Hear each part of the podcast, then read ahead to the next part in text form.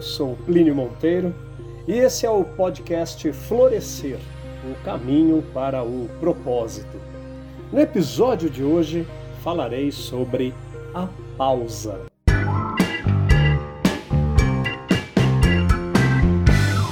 Com a proximidade do fim do ano, é natural que muitos de nós paremos para analisarmos nossas ações, as nossas conquistas, acertos e erros ao longo desses 365 dias. É quase que um dever ter essa pausa para respirarmos e observarmos os acontecimentos, estruturarmos projetos e objetivos para a nova etapa que em breve se iniciará. Mas por que isso não pode ser feito diariamente, de forma habitual?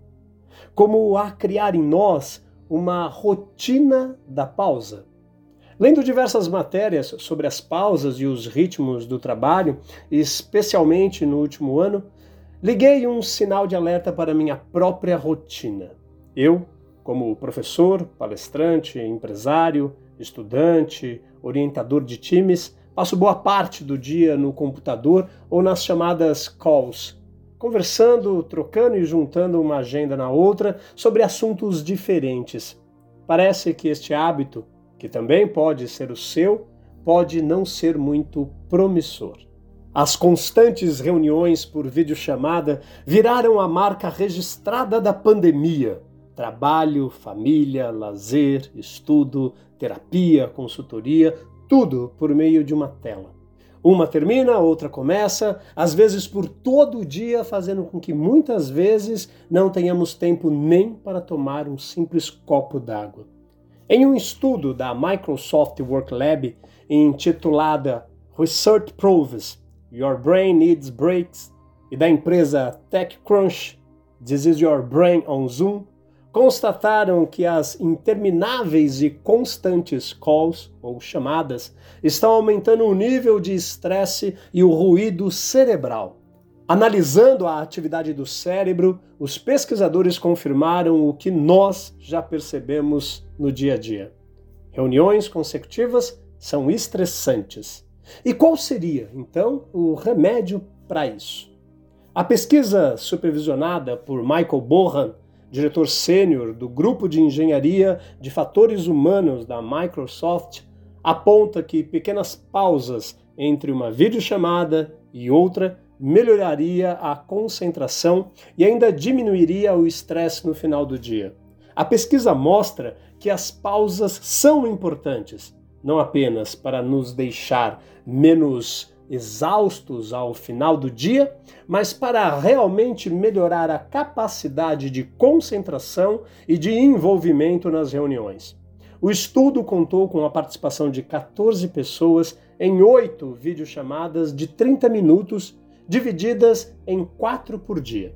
Em um dia, os participantes tiveram um intervalo de 10 minutos entre elas, e no outro, em um único bloco sem intervalo. O estudo foi realizado por meio de monitoramento cerebral, que dá a ideia geral dos tipos de atividade na massa cinzenta. Durante o bloco de reuniões sem pausas, as pessoas apresentaram níveis elevados de ondas beta. E aqui cabe uma pausa para entender essa tal de onda beta. Esses tipos de ondas são as responsáveis pelo estado de vigília, consciência, foco e atenção. Estão entre 12 e 33 Hz ciclos por segundo. Elas são imprescindíveis em procedimentos criativos, já que deixam a pessoa desperta, alerta e com a mente concentrada e pronta para executar trabalhos que necessitam de atenção redobrada ou para aprender a fazer algo. Esta é a onda da cognição e, por esse motivo, estão presentes quando estudamos, trabalhamos, pensamos em estratégias, cozinhamos, dirigimos, entre outras atividades que exigem atenção. Níveis altos de onda beta, contudo, podem ser problemáticos, pois indicam um estado de alerta intenso que pode gerar crises de ansiedade, estresse e pânico. Níveis muito baixos, por sua vez, estão associados a relaxamento ou a baixa energia, quase que um estado depressivo. Voltando à pesquisa, as pessoas que não tiveram pausas apresentaram níveis altos de onda beta associadas ao estresse, ansiedade e falta de concentração. Houve picos de estresse mais alto que aumentavam lentamente com o passar do tempo. Já no dia, com pequenos intervalos entre as reuniões, as leituras de estresse se mantiveram baixas, sem aumento com o passar do tempo. A pesquisa teve três grandes conclusões. A primeira foi que os intervalos entre as reuniões permitem que o cérebro reinicie e reduza o acúmulo de estresse no final do dia. A segunda é que quando fazemos um intervalo entre uma chamada e outra, a nossa produtividade e capacidade de concentração são maiores. Quando os participantes faziam pausas para meditação, por exemplo, os padrões de ondas cerebrais mostravam níveis positivos de assimetria alfa-frontal, que se correlaciona com um maior envolvimento durante a reunião. Sem pausas, os níveis foram negativos, sugerindo que os participantes foram retirados ou estavam menos engajados. Isto mostra que quando o cérebro está sob estresse, é mais difícil manter o foco e o envolvimento. As pausas não são boas apenas para o bem-estar, mas também melhoram a capacidade de fazer o melhor trabalho. E, finalmente, a transição entre chamadas pode ser uma fonte de estresse. Para o grupo da pesquisa que participou do bloco de reuniões sem intervalos, os pesquisadores notaram que o período de transição entre as videochamadas causou um pico nos níveis de estresse dos participantes. Segundo Bohan, isso pode ser porque o indivíduo está chegando ao final da reunião sabendo que tem outra vindo e terá que mudar de frequência e usar seu cérebro para poder pensar muito sobre uma outra coisa. Daniel Pink, escritor, coprodutor executivo da série de ciências sociais da National Geographic Channel entre 2014 e 2015, autor do livro Quando? Os Segredos Científicos do Timing Perfeito, diz o seguinte: profissionais tiram breaks, amadores não.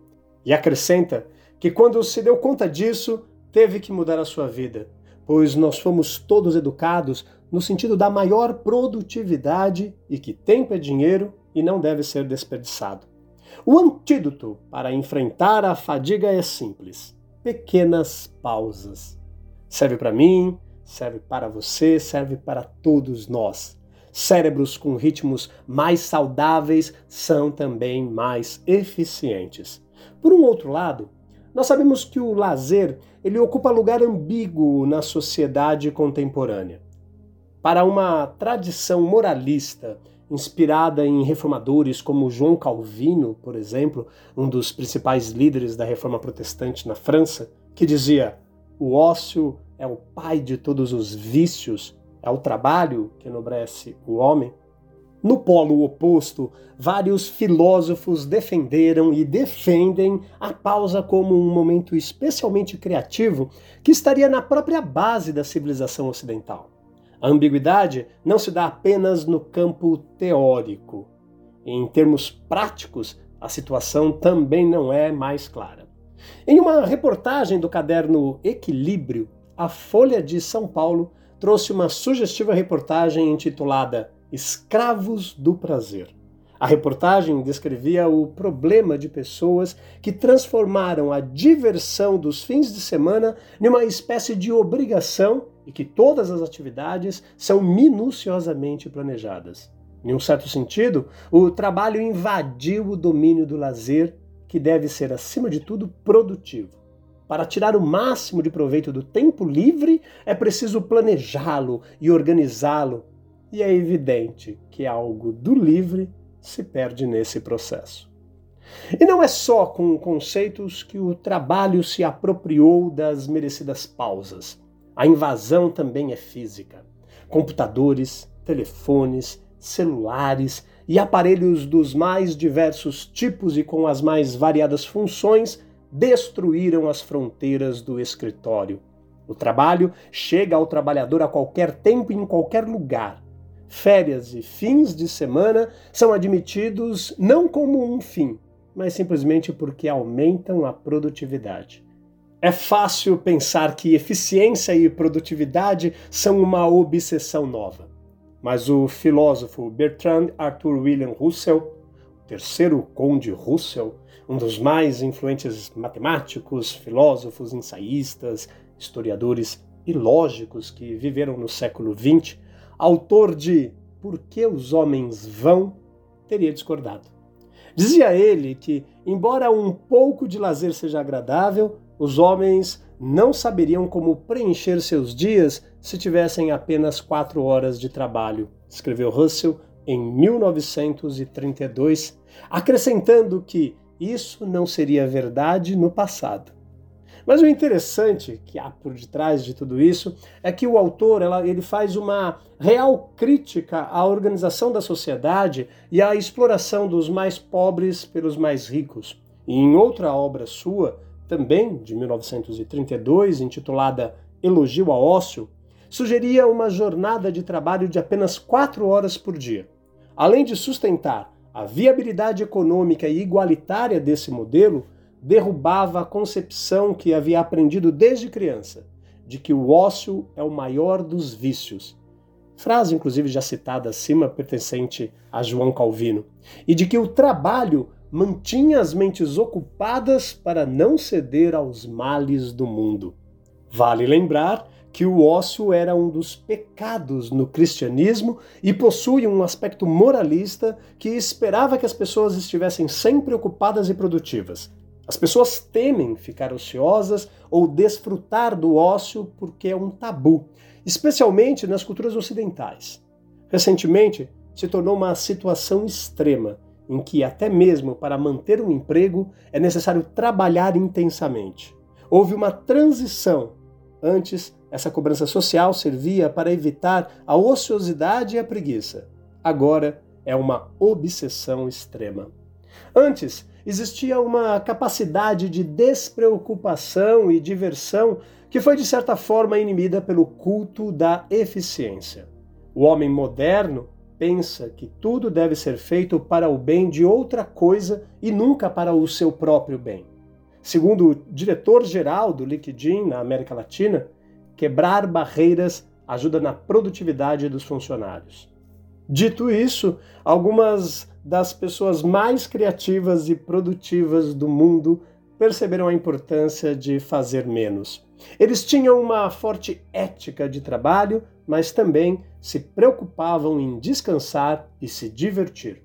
Henry Valentine Miller, escritor norte-americano, em seus Onze Mandamentos sobre a Escrita, na transição entre o século XIX e XX, já nos advertia quando dizia: Trabalhe em uma coisa de cada vez até terminar. Pare na hora marcada. Continue a ser humano.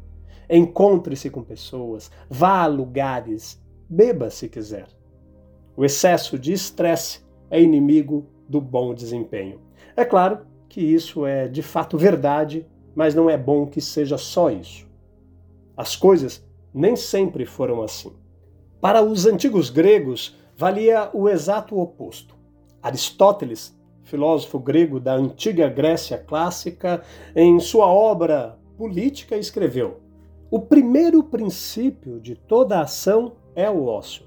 Ambos, ação e ócio, são necessários, mas o ócio é melhor do que a ocupação e é o fim em razão do qual esta existe. Tanto para os gregos como para os latinos, a pausa é o valor positivo. Em grego, skolé significa tempo livre, lazer. Não é tanto uma inatividade, embora possa também sê-lo, mas é o tempo que alguém gasta em seu próprio interesse. É o momento do prazer estético e da filosofia. Não é surpreendente, portanto, que escolé esteja na raiz da palavra escola, o termo oposto, negativo, é ascolia, em que o prefixo a indica privação, tem o sentido de ocupação e de dificuldade. O mesmo raciocínio pode ser aplicado ao termo latino otium, sua negação forma a palavra negotium. Filósofos como o católico alemão Josef Pieper, uma das figuras mais importantes no ressurgimento do interesse no pensamento de Tomás de Aquino na filosofia do início e meados do século XX, autor do livro Ócio e Contemplação, foram ainda mais longe, a ponto de afirmar que o lazer, ao inaugurar a reflexão filosófica, é o fundamento da cultura. Quando os valores da produção começam a invadir a esfera da pausa, existe um problema. Fica abalada a ideia grega de tempo que o indivíduo destina a si mesmo. Administrar esse tempo como uma linha de produção desvirtua a noção de liberdade e de descompromisso que caracteriza e dá valor ao próprio lazer. Basta uma viagem para Roma, na Itália, que uma visão pode nos impressionar mais do que qualquer coluna antiga ou basílica. Pessoas sem fazer nada Frequentemente vê-se mulheres idosas em suas janelas, observando as pessoas passarem, ou famílias fazendo passeios noturnos, parando de vez em quando para cumprimentar amigos. Até mesmo a vida no escritório se mostra diferente.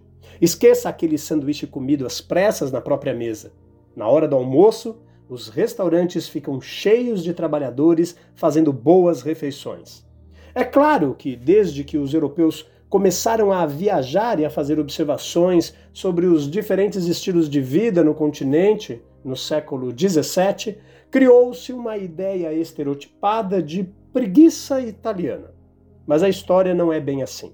As mesmas pessoas que iam para casa almoçar tranquilamente geralmente voltavam para o escritório para trabalhar até às 20. Quem nunca fez uma cesta? A cesta é aquele breve cochilo que vem após o almoço. É um período de sono tradicional e muito comum em alguns países europeus, particularmente naqueles de clima mais quente. A palavra sexta tem origem na expressão latina hora sexta, que no calendário romano correspondia à sexta hora a partir do início da manhã, ou seja, ao meio-dia. É um hábito cultural fortemente arraigado em países como Espanha, Itália e Portugal. Há relatos de que a cesta surgiu como uma reação ao clima e que por isso as pessoas optavam por dormir nas horas mais quentes do dia e trabalhar nas horas mais frescas. Mas fisiologicamente não é isto que ocorre. Quando acabamos de almoçar, três coisas acontecem.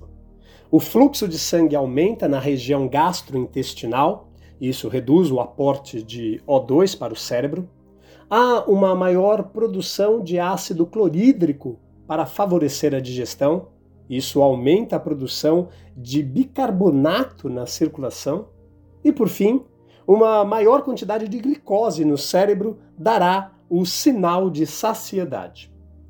Esses três fatores em conjunto causam redução da atividade cerebral e têm a sonolência como consequência. É uma ação normal e fisiológica do organismo. É fato que um cochilo depois do almoço pode fazer um bem enorme para qualquer pessoa e para os colaboradores das empresas que adotam o método.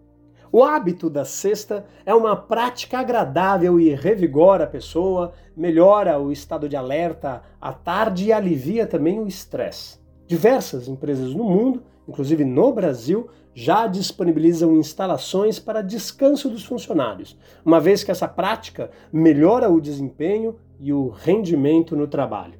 Dormir a cesta é benéfico para a saúde, porque o cérebro precisa descansar depois da alimentação. Se descansarmos após comer, a nossa capacidade de resolver problemas aumenta, estimulando a criatividade, a imaginação e a intuição. Ao longo dos últimos anos, pesquisadores vêm reforçando a importância do sono para a nossa memória. Um trabalho conduzido no Laboratório de Cronobiologia Humana da Universidade Federal do Paraná a UFPR, mostrou que a cesta pode contribuir para a solução de problemas lógicos. A conclusão foi obtida após estudo com 29 voluntárias, universitárias com idades entre 18 e 35 anos, que foram expostas a um jogo de desafios. O grupo das que fizeram a cesta alcançaram um índice de sucesso duas vezes maior que a daquelas que não tiraram o benefício do cochilo. O tempo recomendado para a cesta, segundo estudiosos da área, é de que o ideal ficaria entre 15 e 20 minutos no máximo. É o tempo suficiente para poder descansar e gozar de seus benefícios. Prolongar muito a cesta poderia ser contraproducente, ocasionando maior sonolência no restante do dia, bem como prejudicando o sono noturno. Não podemos confundir a cesta como um convite ao ócio ou à preguiça. Se tiver oportunidade, pratique e sinta as diferenças. Mesmo assim, a aparente crença no equilíbrio entre o trabalho árduo e a pausa sempre nos impressionará. Afinal, não fazer nada parece ser o oposto de ser produtivo. E a produtividade, seja criativa, intelectual ou industrial, é o objetivo máximo do nosso tempo. À medida que preenchemos nossos dias com mais e mais afazeres, muitos de nós estão descobrindo que não parar não é o ápice da produtividade, é o seu inimigo. Pesquisadores estão mostrando não apenas que o trabalho que produzimos no final de uma jornada de 14 horas é de pior qualidade em comparação com o que fazemos como estamos descansados.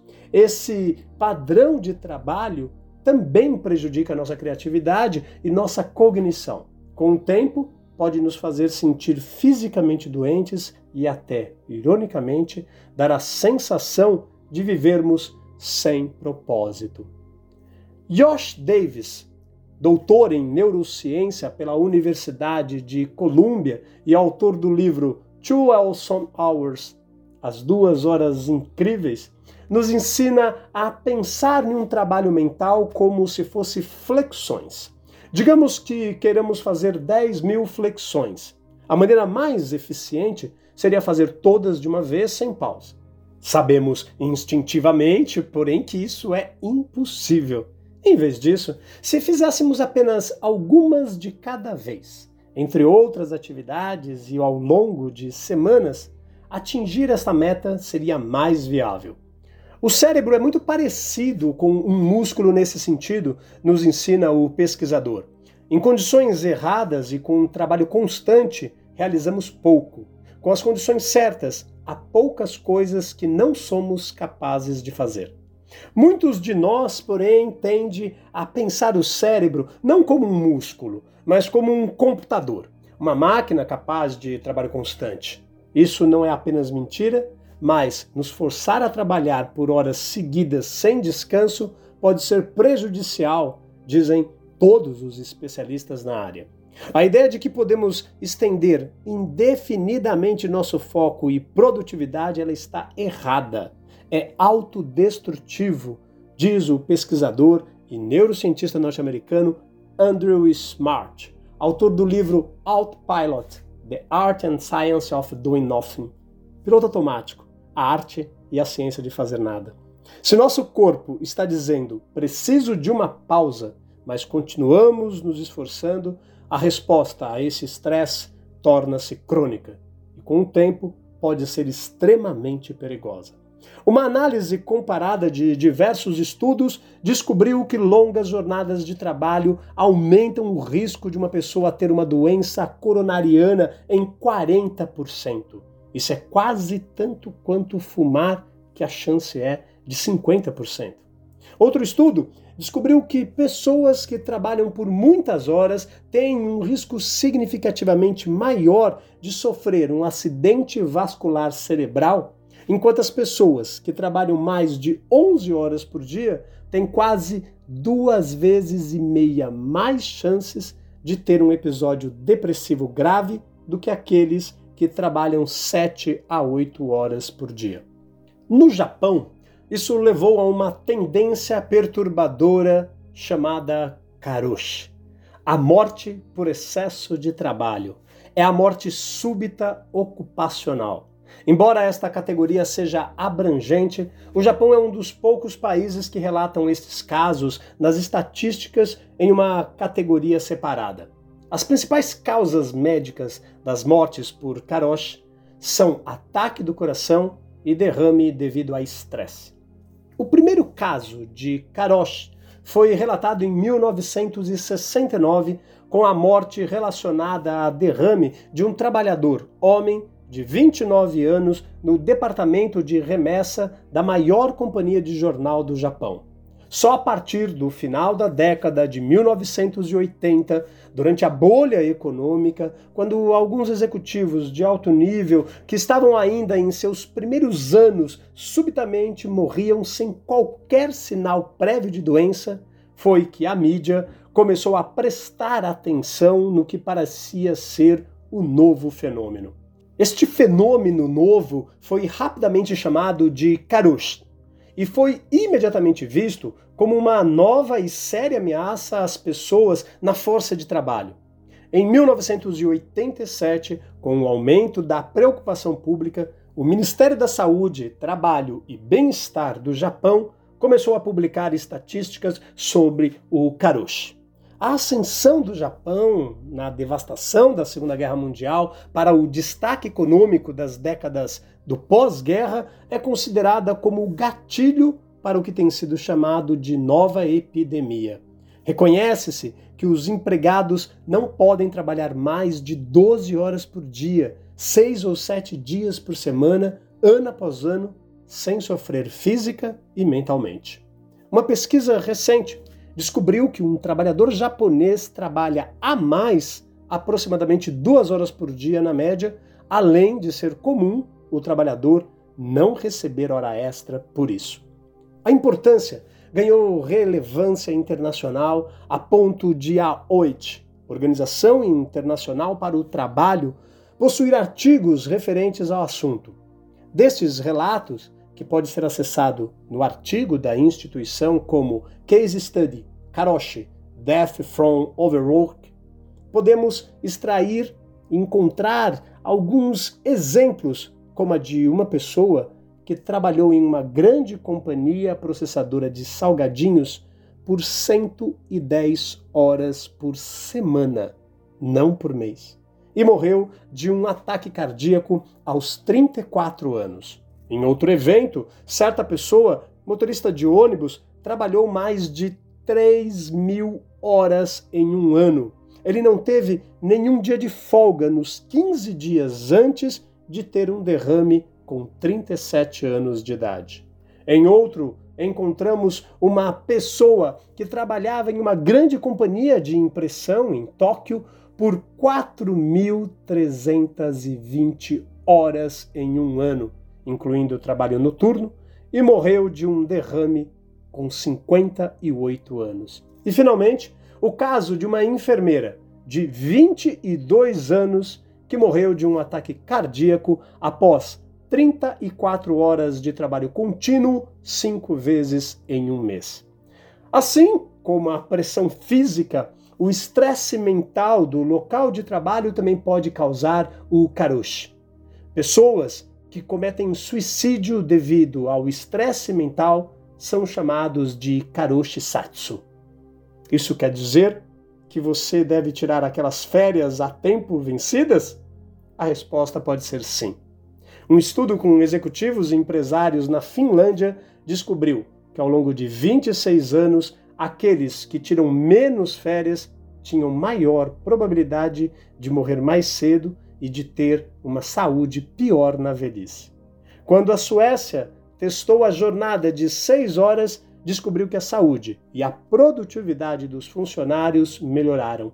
Por lei, em todos os países da União Europeia, há pelo menos quatro semanas de férias pagas.